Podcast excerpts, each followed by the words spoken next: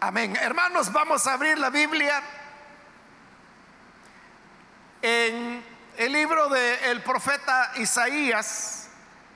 Busquemos el capítulo número 64.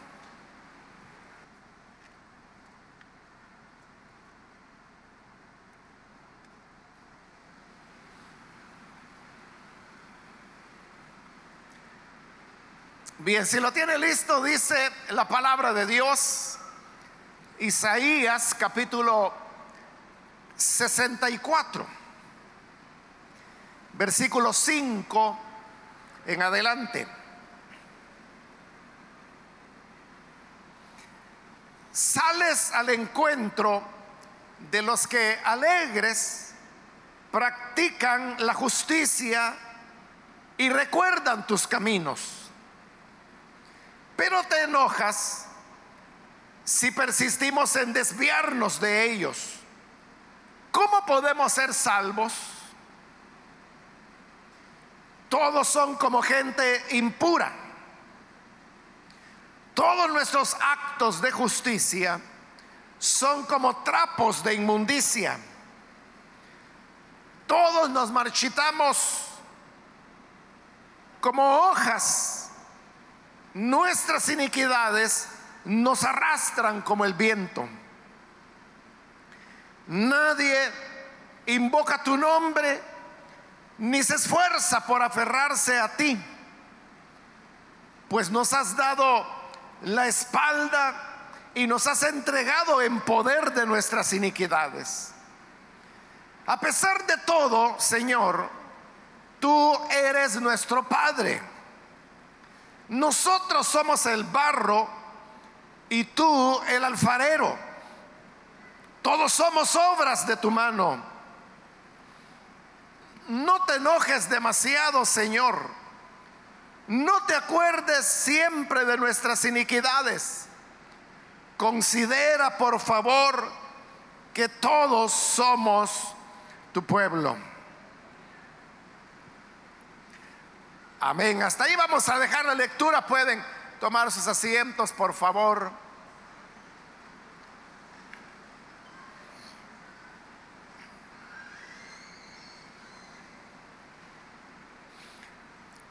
Acabamos de leer, hermanos, este pasaje que se ubica ya casi al final de lo que conocemos como el libro de Isaías. Y en lo que hemos leído, encontramos cuáles son las cosas que a Dios le agradan y cuáles son las que no le agradan.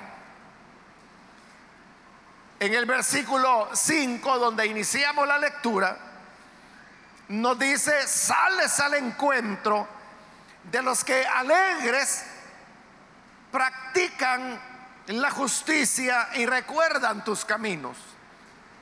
En, ese primer, en esa primera parte de ese versículo 5, el Señor está manifestando a través del profeta que era lo que le agradaba. Y el pasaje lo que dice es que el Señor sale al encuentro de aquellos que alegres practican la justicia.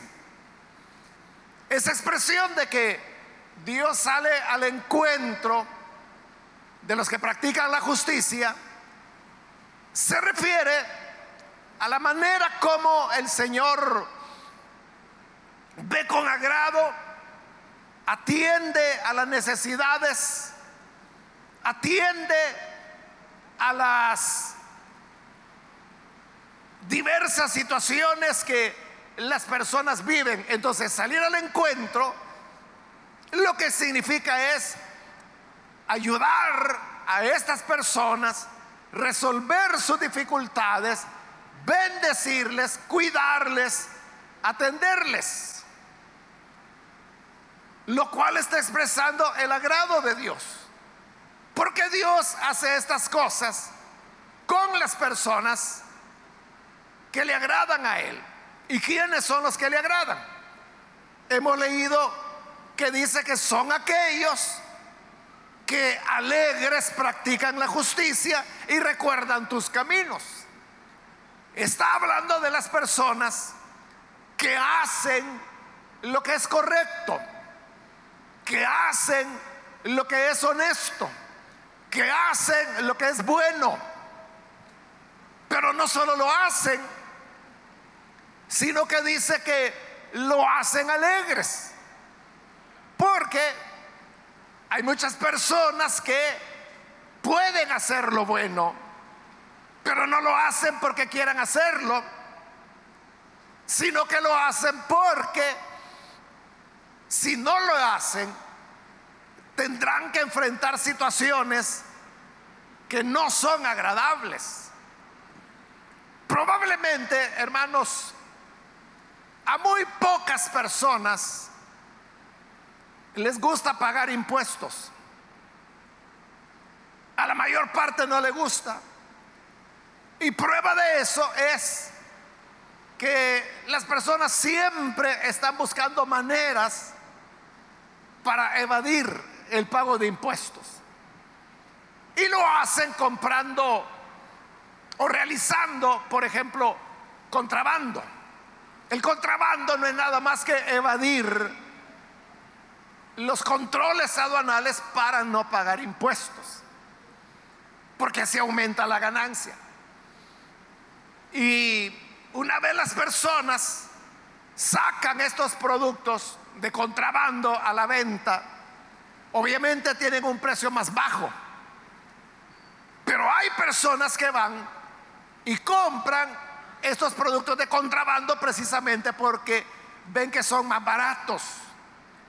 Pero al comprarlos, ellos tampoco están pagando impuestos porque los vendedores no pueden reportar esos productos como una venta formal donde le entregan una factura o un ticket autorizado, fiscalizado por el Ministerio de Hacienda, no lo van a hacer.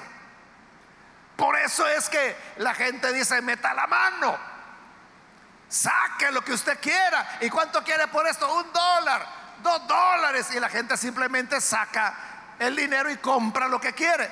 No anda pidiendo factura ni nada de eso. Aparte que no se la pueden dar.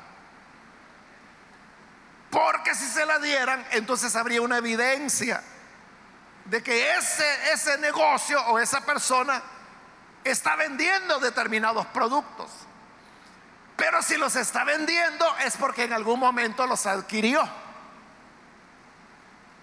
Y para adquirirlos, él también tuvo que haber recibido documentación legal. Pero de los productos de contrabando no hay documentación legal. Entonces las personas, dígame quién de los que están acá no les gusta ir, como decimos popularmente, al agachón, ¿verdad? A buscar a metrosuelo, dicen algunas personas. Porque ahí simplemente están las cajas de productos. O están en el suelo y le dicen, meta la mano allí, saque lo que usted quiera.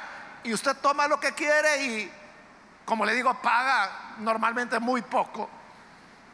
Es porque a usted no le gusta pagar impuestos. Porque usted dice, es que esta misma camisa en tal almacén la están vendiendo, pero al doble del precio. Claro, porque ese almacén está pagando impuestos, ha pagado impuestos de importación, está pagando un local, está pagando empleados, está pagándoles seguro social, AFP y todas esas cosas. no le puede estar dando el precio como que si fuera de contrabando, porque ellos no están haciendo contrabando. Entonces, a las personas en general no les gusta pagar impuestos. Pero lo hacen, fíjese, lo hacen no porque les guste, sino que porque saben que si no lo hacen, van a cosechar consecuencias. Puede ser que un día, esto se supone que el Ministerio de Hacienda lo hace aleatoriamente.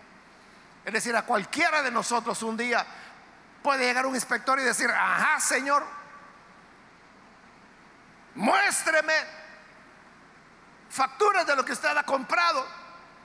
muéstreme su declaración de renta, muéstreme que usted paga su impuesto de renta. O sea, esto que estoy diciendo para muchos es rompecabezas, o sea, no saben ni de qué se trata, pero todos los salvadoreños estamos obligados a hacerlo. Y eso le puede pasar a cualquiera. Entonces, cuando una persona es descubierta en que está evadiendo impuestos o no está pagando los impuestos que como ciudadano le corresponde, entonces vienen las multas.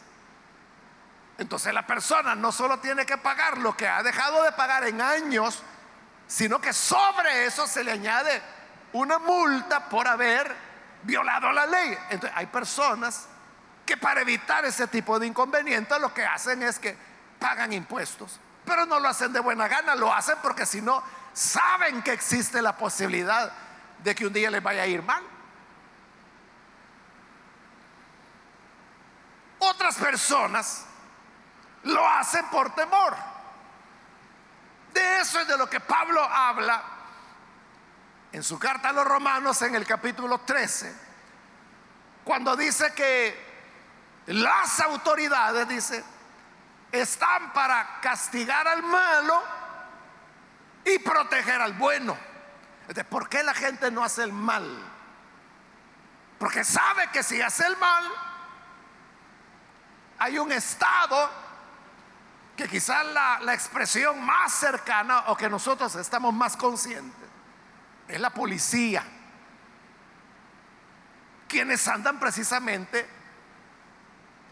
en esa tarea de corregir al malo, de capturar al que comete delito, etcétera. Entonces la gente no hace todo el mal que pudiera hacer, no porque no quiera hacerlo, sino porque sabe que hay un castigo que puede venir si hace algo ilícito, algo ilegal. Esto, hermanos, es lo que también se llama la gracia común de Dios. La gracia común es todos aquellos recursos que Dios tiene para refrenar el pecado del hombre. Uno de esos recursos, por ejemplo, es la educación. No quiero decir con esto que una persona educada no comete pecado, claro que sí pero comete mucho menos pecados que si no tuviera ninguna educación. la educación es un medio de la gracia común para refrenar la maldad de los hombres. Otro medio es lo que nosotros llamamos el que dirán. Muchas personas no hacen el mal que quisieran hacer porque se ponen a pensar, ¿qué va a decir mi familia? ¿Qué van a pensar, a pensar mis hijos de mí? ¿Qué va a pensar mi mamá? Si yo hago tal o cual cosa, ¿qué van a pensar los vecinos? ¿Qué va a pensar los hermanos de la iglesia? Entonces la preocupación del qué dirán refrena al hombre de hacer maldad. Ese es otro recurso de la gracia común de Dios. Otro recurso es el trabajo. De nuevo, no se quiere decir con esto que las personas que trabajan no cometen pecado. Claro que pueden hacerlo. Pero cometen menos pecados de que si fueran ociosos. Por eso es que hay hasta refranes que la gente ha ideado a lo largo de sus observaciones en la vida. Y dicen, por ejemplo, la ociosidad es la madre de todos los vicios. Y eso es cierto. Usted sabe que la vagancia, la holgazanería, solamente induce a las personas a lo malo, nunca a lo bueno. Entonces el trabajo es un medio por el cual refrenda la maldad de los hombres. El otro medio es el Estado, que era de lo que hablábamos. Por eso es que el Estado tiene leyes, tiene policía, tiene prisiones, todos estos recursos los utiliza para perseguir el mal que los hombres hacen. Y cuando la persona se ve ante eso, porque quizás a muchos les gustaría matar, robar, lesionar a alguien, qué sé yo. Pero cuando se pone a pensar, es que si yo hago esto, me pueden capturar y quizá me van a meter preso y voy a estar preso cinco, seis o siete años, dependiendo el tipo de delito. Entonces, como ve ese problema, entonces dice, no, mejor no lo hago. No es porque no quiera hacer el mal, es porque sabe que habrá una consecuencia. Claro, están aquellos hermanos que no les importa el que dirán, no les importa consecuencias legales que puedan venir, saben que las consecuencias legales podrán venir, saben que pueden ser capturados, saben que pueden ir a prisión, pero piensan que no les va a tocar a ellos. O sea, todos los que están en prisión, todos pensaron que a él no les iba a llegar, que a ellos no les iba a llegar. Entonces, por estas razones que he mencionado, hay personas que hacen lo bueno, hacen lo correcto, pero no porque lo quieran hacer, sino que lo hacen porque es como que si dijeran, ni modo, si no lo hago, me van a multar, si no lo hago, me van a llevar preso, si no lo hago, etcétera. ¿Qué va a decir la gente? ¿Qué va a decir la familia? Pero esas no son las personas que le agradan a Dios. Lo que a Dios le agrada, dice el profeta, son aquellos que alegres practican la justicia y recuerdan sus caminos. Estos no lo hacen porque ni modo hay que hacerlo. No, estos están alegres. Estos dicen qué felicidad, qué dicha.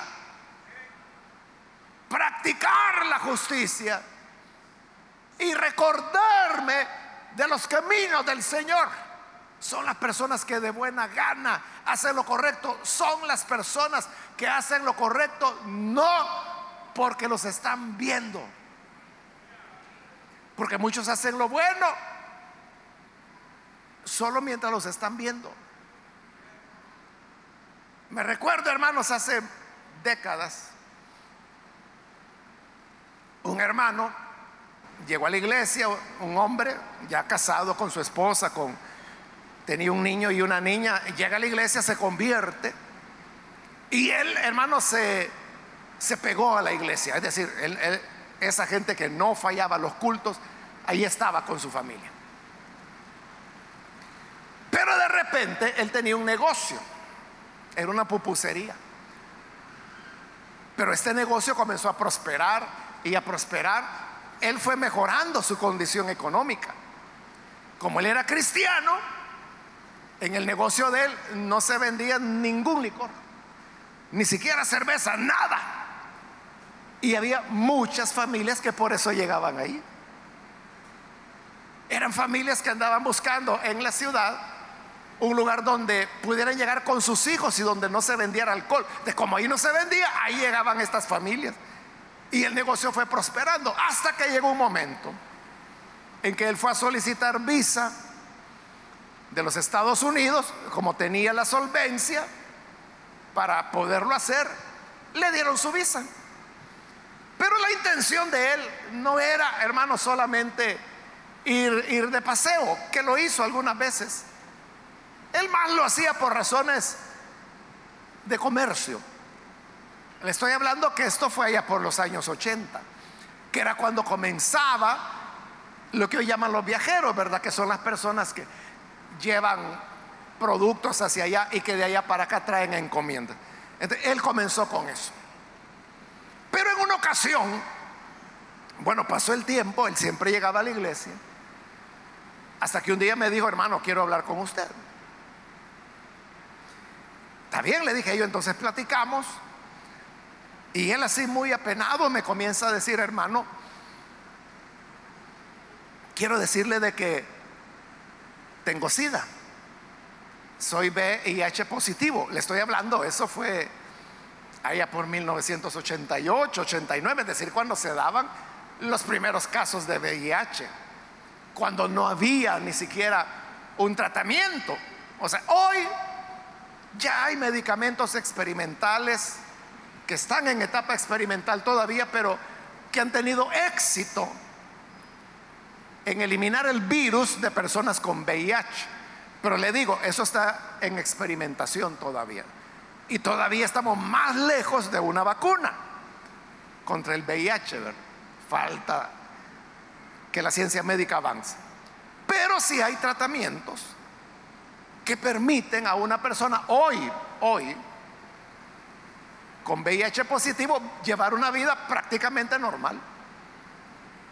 Porque hay medicamentos paliativos que le dan una esperanza de vida larga, probablemente la suficiente como para llegar al momento cuando estos medicamentos experimentales y que eliminan el virus se comercialicen y ellos puedan ser tratados de manera ya definitiva. Pero en esta época que le estoy hablando, años 80, no, el que se contagiaba de SIDA se moría. Cuando el hermano me dio esa, esa noticia, a mí me sorprendió. Y yo le dije, hermano, ¿y esto cómo pudo ser? O sea, porque yo sabía que él era casado, tenía su esposa, tenía sus hijos. ¿Y cómo era eso? Y él me dijo, es que sucedió esto, me dice. Que cuando me dieron la visa, yo fui, me dice, a los Estados Unidos. En el primer viaje, eso fue en el primer viaje. Y sabe, me dice, como yo llegué allá, yo dije, aquí nadie me conoce. Aquí no hay hermanitos de la iglesia. Aquí no hay diáconos, aquí no hay pastor que me vaya a estar viendo. Así que yo voy a hacer lo que a mí me gusta. Total que se fue a meter una discoteca. Pero él no sabía que esa era una discoteca de homosexuales. Hasta que ella estaba adentro se dio cuenta que todos eran hombres y que no había ni una mujer y que estaban bailando hombre con hombre y todo eso. Entonces él dijo, bueno, ya estoy aquí, pues hoy ya estuvo. Y, y se puso a, a bailar ahí con hombres que estaban en el lugar. Y usted se puede imaginar cómo terminó la situación. Como dos años después de eso, él me estaba diciendo, hermano, tengo, tengo SIDA, tengo VIH. Y me dijo qué era lo que había ocurrido. Bueno, para cerrarle la historia, ese hermano falleció muy, muy pronto. Como le digo, en esa época el VIH y SIDA era, era fulminante. Eh, la hermana quedó viuda relativamente joven, sus hijos pequeños, el mayorcito Calculo que en esa época tenía como nueve años, la niña como cuatro o cinco, algo así. O sea, triste el caso. Pero se lo cuento para poder ilustrar cómo hay personas que hacen lo correcto porque los están viendo. Porque se sienten vigilados, o, porque piensan, ¿y a dónde voy a ir si por todos lados hay hermanos de la iglesia? Esa no es la gente que agrada a Dios. La gente que agrada a Dios es aquella, dice el profeta, que alegres hacen justicia, alegres se recuerdan de los caminos del Señor. Y no importa dónde estén, podrían estar hermanos en la montaña más perdida de Madagascar, que a lo mejor ni sabe dónde queda usted, ¿verdad? Pero es una isla allá por África, una isla gigantesca. Pero aún pudiera estar ahí y seguiría siendo fiel al Señor. Esos son los que a Dios le agrada. Los que con alegría se recuerdan de sus caminos. Esa es la gente que a Dios le agrada. Pero el problema, hermanos y amigos, es que son muy pocas esas personas. Las demás personas no son así. Y por eso es que el mismo versículo 5 dice, pero te enojas si persistimos en desviarnos de ellos, es decir, de tus caminos. Por eso yo le decía, el pasaje habla de lo que a Dios le agrada y de lo que no le agrada. Lo que le agrada son aquellos que con alegría hacen su voluntad, se recuerdan de sus caminos y no porque los estén viendo, no porque haya una multa, no porque haya un problema o amenaza de prisión, no porque va a decir la gente, no porque va a pensar mi abuelita, no, lo hacen porque aman al Señor y quieren hacerlo siempre. Esa es la gente que le agrada al Señor. Pero le decía, la humanidad no es así. La humanidad no es así. La humanidad dice, se desvían siempre de los caminos del Señor. Y por eso dice, el Señor está enojado contra ellos. Y por eso pregunta, ¿cómo podremos ser salvos? ¿Cómo nos vamos a salvar si Dios está enojado contra el que hace el mal? Y todos hacen el mal. En el versículo 6 Oiga lo que dice. Bueno, en ese versículo, si usted observa, tres veces se usa la palabra todos. Dice, todos somos como gente impura. Todos nuestros actos de justicia son como trapos de inmundicia. Todos nos marchitamos como hojas. Nuestras iniquidades nos arrastran como el viento. Entonces, en un solo versículo, el Señor está diciendo todos, todos, todos, porque esta es la realidad de la naturaleza humana. Aquí no es de que hay gente mala, hay gente regular y hay gente buena. No, el Señor dice, todos, todos que todos son gente impura, dice. En el fondo del ser humano, en su mente, en sus actitudes, en sus motivaciones internas, siempre hay impureza. Y usted sabe que lo impuro es aquello que tiene alguna muestra, por pequeña que sea, de impureza. ¿Por qué, hermanos, cuando usted compra, por ejemplo, un cartón de leche? ¿Por qué usted busca que el cartón esté bien sellado, que nadie lo haya abierto? Porque usted quiere que esté puro. Pero si de casualidad hubiera un cartón que ya está abierto y el vendedor le puede decir, no, es cierto, está abierto, pero nadie lo ha tocado, no tiene nada, nadie le ha sacado nada, solo lo abrieron, pero así lo dejaron, está pura la leche. Usted diría, mire, si le voy a pagar, mejor deme un cartón que esté sellado, porque usted quiere asegurarse de la pureza. Ahora, pudiera ser que le dice, vaya, mire, es cierto, el cartón está abierto, y fíjese que le cayó un poquito de polvo, pero solo es un poquito, unos granitos le cayeron, llévelo no lo va a querer llevar usted. Porque usted quiere leche pura. No quiere que le estén dando leche que ni siquiera un poquito de impureza tenga. Porque entonces ya no va a ser puro.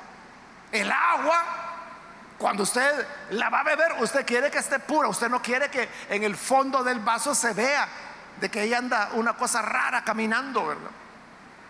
O que lo ve con ciertas materias impurezas, esa agua para usted no es pura. Entonces, en el ser humano está diciendo el Señor de que todos somos gente impura.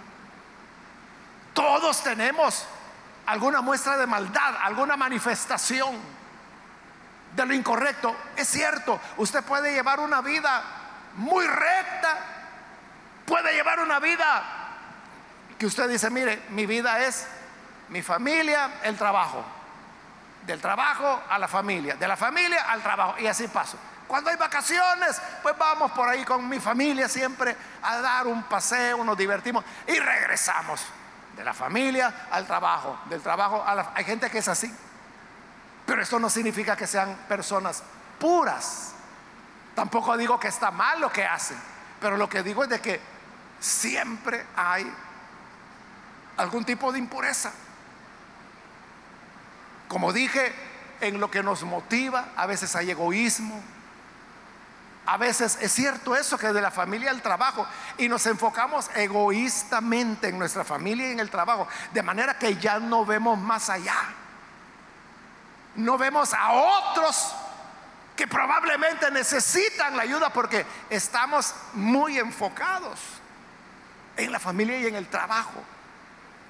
Entonces no somos puros de motivaciones, en pensamientos, en actitudes, y no digo que haga cosas malas, quizás no las hace y no las hace como decíamos anteriormente, por el que dirán, porque ahí anda la policía, porque tengo que trabajar. Yo quisiera emborracharme todos los días, pero tengo que ir a trabajar, me van a despedir si lo hago. Entonces deja de tomar, no porque no quiera tomar, es porque no puede. No puede seguir tomando y conservando su trabajo. Todos nuestros actos de justicia son como trapos de inmundicia. Porque uno podría decir, no, pero mire, hay gente que hace cosas buenas. Hay gente que se desvive por los demás. Hermano, hay, hay médicos que, por ejemplo, apartan sus vacaciones. No, no se van a pasear, no se van a Europa ni nada, sino que las vacaciones las apartan para ir a servir a lugares necesitados. Recuerdo que hace unos un par de meses platicaba con una doctora y ella me contaba cómo eso exactamente lo que le estoy diciendo, que en las vacaciones ella y un grupo de, de colegas, de otros médicos, me decía, vamos, me dice, a los lugares más necesitados del país, pero no solo del país, me comenzó a contar que iban a República Dominicana, que incluso a África han ido en las vacaciones. ¿Y cuánto cobran por eso? Ellos pagan sus pasajes para ir. Entonces, hay gente que hace cosas buenas. Bueno, otros que no son médicos, lo que hacen es que dan donaciones a las escuelas, por ejemplo, o donan para el hogar del niño minusválido, o hace donaciones para FUSATE y los programas que tiene. Entonces la gente diría, no, mire, no todos son malos, no todos son impuros, también hacen buenas acciones. Pero el Señor está diciendo, todos nuestros actos de justicia, todo eso que llamamos buenas acciones, son como trapos de inmundicia. ¿Por qué delante de Dios son como trapos de inmundicia? Por diversas razones, porque hay personas que hacen eso como un tranquilizante de conciencia, a saber qué han hecho o a saber qué han dejado de hacer, que hacen muchos de estas buenas acciones como una manera de tranquilizarse ellos. Otros pueden hacerlo. Ah, es que si yo hago eso, me van a, a rebajar impuestos. Aquí en nuestro país existe eso, pero aquí es una miserita lo que le deducen de los impuestos que debe pagar. Pero en otros países del primer mundo, como Canadá, Europa, Estados Unidos, esas donaciones que usted da a organizaciones no gubernamentales le reduce sustancialmente los impuestos que deben dar. Entonces, lo que hacen, por eso es que hay millonarios que donan millones, millones. La vez anterior yo le hablaba de este señor Warren Buffett, es un estadounidense multimillonario. Él donó los 20 millones de dólares que costó la renovación del Parque Cuscatlán, aquí en San Salvador. Él hizo la donación, él personalmente hizo la donación. Y el día que el parque se inauguró, él estuvo ahí, él llegó. Entonces uno se pregunta, bueno, ¿y este hombre de verdad tiene tanta plata o le interesan tanto los salvadoreños que donó 20 millones de dólares? Lo que hay que ver por el otro lado es cuántos ahorros, se, cuántos impuestos se ahorró con esa donación. Por eso es que las personas o empresas que tienen mucho dinero siempre tienen una fundación. Y es eso, una fundación de ayuda para diferentes causas. Algunos invierten en vacunas, otros invierten en salud, otros invierten en educación, otros invierten en los niños de África, otros invierten en iglesias, otros invierten en causas que les parecen importantes como guardar el planeta del cambio climático, otros invierten en abolir la esclavitud, etcétera. Pero todo eso que uno diría, qué bueno, qué bueno que tienen y usan el dinero para eso. Peor sería que lo usaran solo para su egoísmo, ¿verdad? Pero no es que sea una cosa tan generosa, ¿verdad? Sino que detrás de eso hay una ganancia que están teniendo. Bueno, ahí le estoy poniendo ejemplos que no se aplican a nosotros, ¿verdad? Porque nosotros no podemos donar millones, pero se lo pongo como un ejemplo. Pero hay personas que lo pueden hacer por vanidad. Entonces aparecen y, salen las publicaciones, las fotos, ¿verdad? Donde están donando una bolsita de frijoles a una ancianita. O sea, no tiene nada de malo, ¿verdad? Darle una bolsita de frijoles a una ancianita. Lo malo es de que para eso llevan como 10 camarógrafos. Y lo publican. ¿Con qué fin? Fomentar su vanidad. no lo están haciendo de verdadero corazón, sino que están pensando en lo que van a ganar. Por eso es que viendo las obras de justicia que los hombres hacen, Dios dice, todas ellas son como trapos de inmundicia. ¿Qué son los trapos de inmundicia? Hermano, es como cuando usted trapea y saca el trapeador. Hay que lavarlo, ¿verdad? Y no dan muchas ganas de lavarlo, ¿verdad? Porque usted sabe que ahí va a salir tierra, ahí va a salir suciedad, ahí va a salir todo lo que usted haya limpiado del piso. Así como trapos o trapeadores despreciables es que Dios ve lo que nosotros llamamos nuestras buenas obras. Versículo 6 siempre continúa diciendo, todos nos marchitamos como hojas nuestras iniquidades nos arrastran como el viento. Cuando las hojas se marchitan, se sueltan de los árboles y entonces el viento las toma y las arrastra. Solo que en este caso dice que lo que arrastra al ser humano son sus iniquidades, sus pecados. el hombre se ve esclavo del pecado. Es lo que Pablo dice. Si ustedes presentan los miembros de su cuerpo como instrumentos del pecado, se vuelven esclavos del pecado. De las personas ya en el pecado son arrastradas. Y no solo por los vicios como licor, drogas. Una persona también puede ser arrastrada por la pornografía, puede ser arrastrada por el adulterio, puede ser arrastrada por el robo, puede ser arrastrada por el odio todo el mundo le cae mal. O puede ser arrastrada por las maldiciones de su boca y ya no puede parar de maldecir. Entonces dice, esos somos. Como hojas que se marchitaron, que el viento se la llevó, pero lo que nosotros nos llevó fueron nuestros propios pecados. Versículo 7, nadie invoca tu nombre ni se esfuerza por aferrarse a ti. El ser humano no quiere buscar a Dios. Y usted dirá, no, no, pero mire, yo vine a la iglesia. Sí, pero ya es la gracia del Señor la que te ha traído. Es la gracia del Señor. Porque el ser humano, del ser humano, dice el Señor, nadie invoca tu nombre. Nadie se esfuerza por aferrarse a ti. Nadie te busca. Y por eso dice el Señor, nos has dado la espalda y nos has entregado en poder de nuestras iniquidades. El pecado tiene un poder. Y Dios ahí está todo el tiempo luchando con nosotros. no hagas el mal. Ven a mí, regresa a mí, no sigas por mal camino. Dios todo el tiempo nos está diciendo, no peques, no peques, no peques. Y a veces el hombre dice, es que yo no quiero que me digan nada. Yo por eso no voy a la iglesia para no estar oyendo qué tengo que hacer y no qué tengo que hacer. Yo quiero vivir como yo quiero. Yo quiero hacer lo que a mí me da la gana.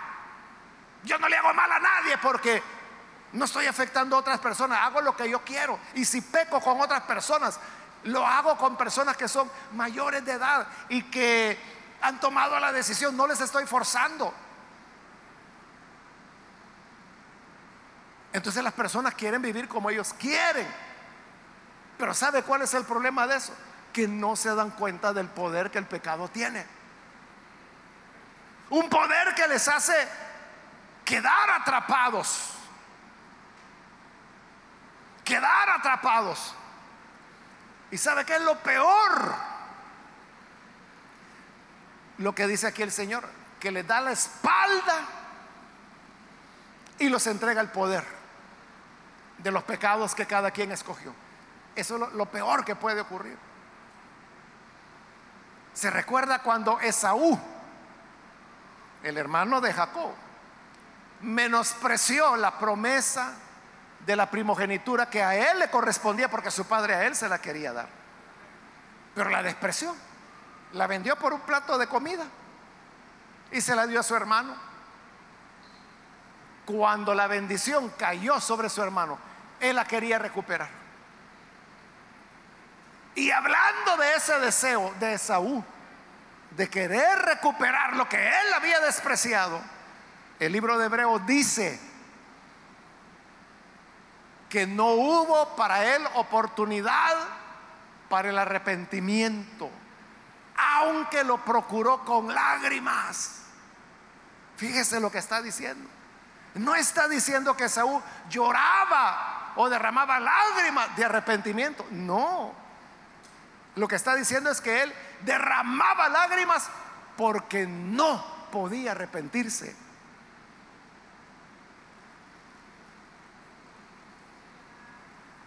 Dice que no hubo lugar para él, para el arrepentimiento, aunque lo procuró con lágrimas, por mucho que haya llorado, no pudo sentir arrepentimiento, porque ya el Señor le había dado la espalda.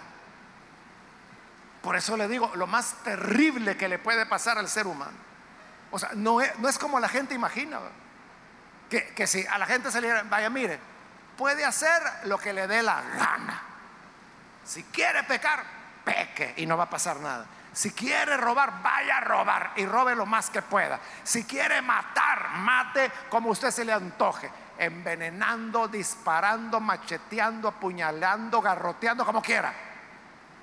Si usted quiere entregarse a los placeres de esta vida, hágalo, no hay ningún problema. Entonces, la gente cree que si se les dice eso, ah, eso quería yo, vivir la vida, disfrutar de la vida en realidad será disfrutar. Porque cuando el Señor los entrega al poder de sus pecados, ya no hay manera de regresar de ahí. Ya no hay manera de volverse. Y la persona continúa e-, en esa maldad y ya no puede salir. Ya no puede salir. Yo me acuerdo de un hombre, una vez llegó a la iglesia, yo no lo conocía, era la primera vez que llegaba a la iglesia. Era un hombre alto, fuerte, de pecho así peludo. Matón. Un macho era eso. Pero llegó a la iglesia, estaba llorando y al final del culto llegó a hablar conmigo y estaba llorando como un niño. Y me dijo, hermano, me dice, ¿sabe cuál es mi problema? Yo estoy casado, me dice, pero tengo un amante. Y yo sé que por andar con esta amante yo estoy haciendo sufrir a mi esposa.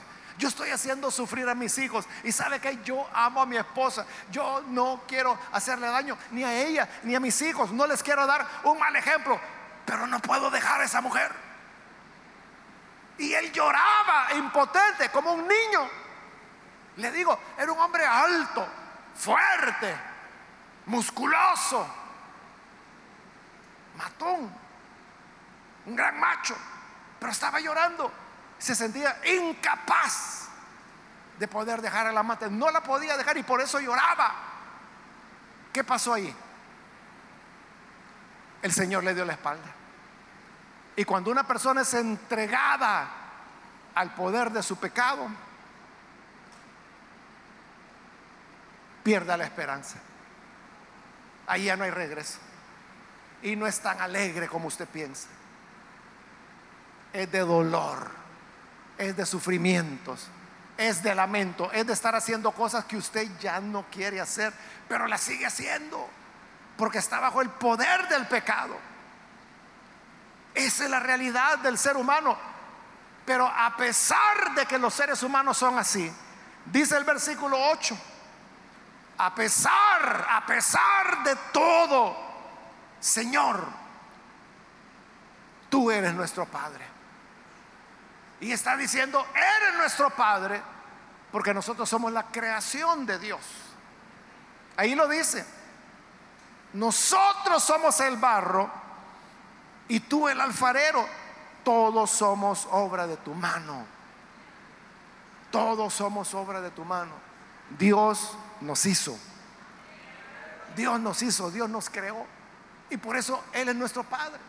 Entonces como aquel Padre al cual desobedecimos, del cual nos alejamos, aquel Padre al que no le falta, no le, no le, no le respetamos, aquel Padre cuyo honor que merecía no le dimos. Cuando nos va mal y nos vemos en una situación como el hijo perdido, con hambre, deseando la comida de los cerdos, hasta que dijo, pero ese es mi padre, volveré y le pediré perdón. Nosotros también podemos volver a Dios, que fue el que nos hizo. Amén. Él es el alfarero que modeló nuestro barro. Y por eso termina con una súplica, no te enojes demasiado, Señor. No te acuerdes siempre de nuestras iniquidades. Considera, por favor, que somos tu pueblo. Señor, rebeldes, perdidos, esclavos del pecado, impuros. Pero tú nos hiciste. Eres nuestro Padre ten compasión de nosotros. Así es como se encuentra el perdón de los pecados. Ese es el camino a la reconciliación con Dios. Cuando con honestidad venimos delante de Dios y le decimos, perdóname Señor, me arrepiento. Hoy usted tiene oportunidad de hacer esa oración con nosotros.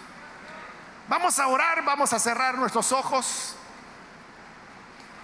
Y quiero invitar aquellas personas que todavía no han recibido al Señor Jesús como su Salvador.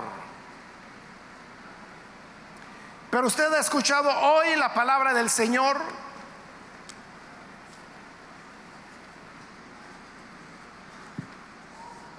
Habiéndola oído, usted se habrá dado cuenta de que no hay nadie bueno.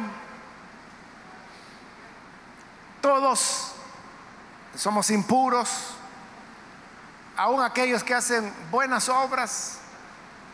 Dice la palabra que delante del Señor son trapos inmundos, trapos sucios. El Señor no va a felicitarnos por eso. El camino es el arrepentimiento. Y que vengamos delante de Él para decirle, Señor, yo me entrego a ti y te ofrezco todo lo que soy. Quiero invitar entonces si hay alguna persona, algún amigo o amiga que hoy necesita recibir a Jesús como su Salvador. En el lugar donde está, por favor, póngase en pie en señal de que usted quiere recibir al Hijo de Dios y vamos a orar por usted. Cualquier amigo, amiga que necesita recibir a Jesús, póngase en pie, allí en el lugar donde se encuentra. Póngase en pie. Lo que queremos es orar por usted. Pedirle al Señor por el perdón para que usted pueda tener una nueva vida. Muy bien, ahí atrás hay una persona que se pone en pie. Que Dios lo bendiga, bienvenido. Aquí adelante hay un joven también, Dios te bendiga, bienvenido. La razón de pedirle que se ponga en pie es porque queremos orar por usted. Queremos saber quiénes son las personas que hoy quieren hacer esta oración de decirle al Señor, reconozco que he vivido lejos de ti, pero quiero el arrepentimiento. ¿Hay alguna persona, alguien más que lo hace? Póngase en pie. Otro amigo, otra amiga que ha escuchado la palabra de Dios y hoy necesita reconciliarse. Póngase en pie y oraremos por usted.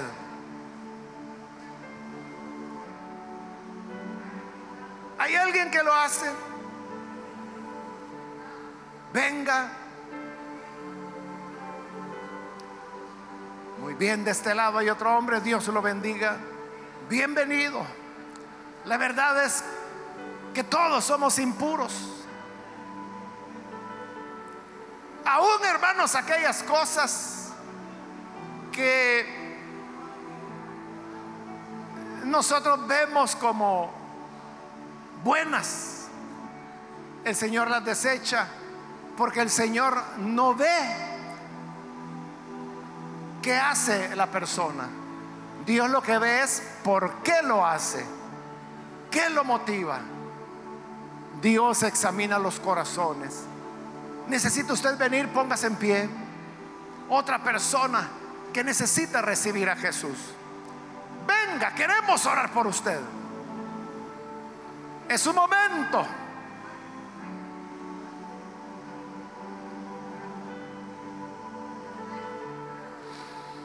Muy bien, aquí adelante hay otro hombre. Dios lo bendiga. Bienvenido. ¿Alguien más que necesita pasar? Muy bien, aquí hay otra persona. Dios le bendiga, bienvenido. ¿Alguien más? También quiero invitar, antes de finalizar, si hay hermanos o hermanas que se han alejado del Señor, pero hoy necesita reconciliarse. Póngase en pie también. Y de igual manera vamos a orar por usted. Aquellos que necesitan reconciliarse, póngase en pie. Muy bien, aquí hay otra persona. Dios le bendiga, bienvenida. ¿Hay alguien más? ¿Se alejó? No sabemos la razón y en realidad no importa. Lo que importa es que ahora usted necesita volver. Muy bien, aquí hay otro muchacho. Dios lo bendiga, bienvenido. Alguien más que necesita venir a Jesús. Ahí en medio hay otro joven. Dios lo bendiga, bienvenido. Aquí adelante hay otra hermana. Dios la bendiga, bienvenida. Alguien más. Es el momento de salvación. Dios nos hizo. Nosotros somos el barro y Él el alfarero. Él nos hizo con sus manos. Y por eso hoy puede compadecerse de nosotros. Venga usted para entregarse al Señor por primera vez o reconciliarse. Vamos a orar en este momento. Hago la última llamada. Si aún hay alguien más que necesita venir al Señor por primera vez o necesita reconciliarse, póngase en pie y aproveche que esta fue ya la última llamada que hice.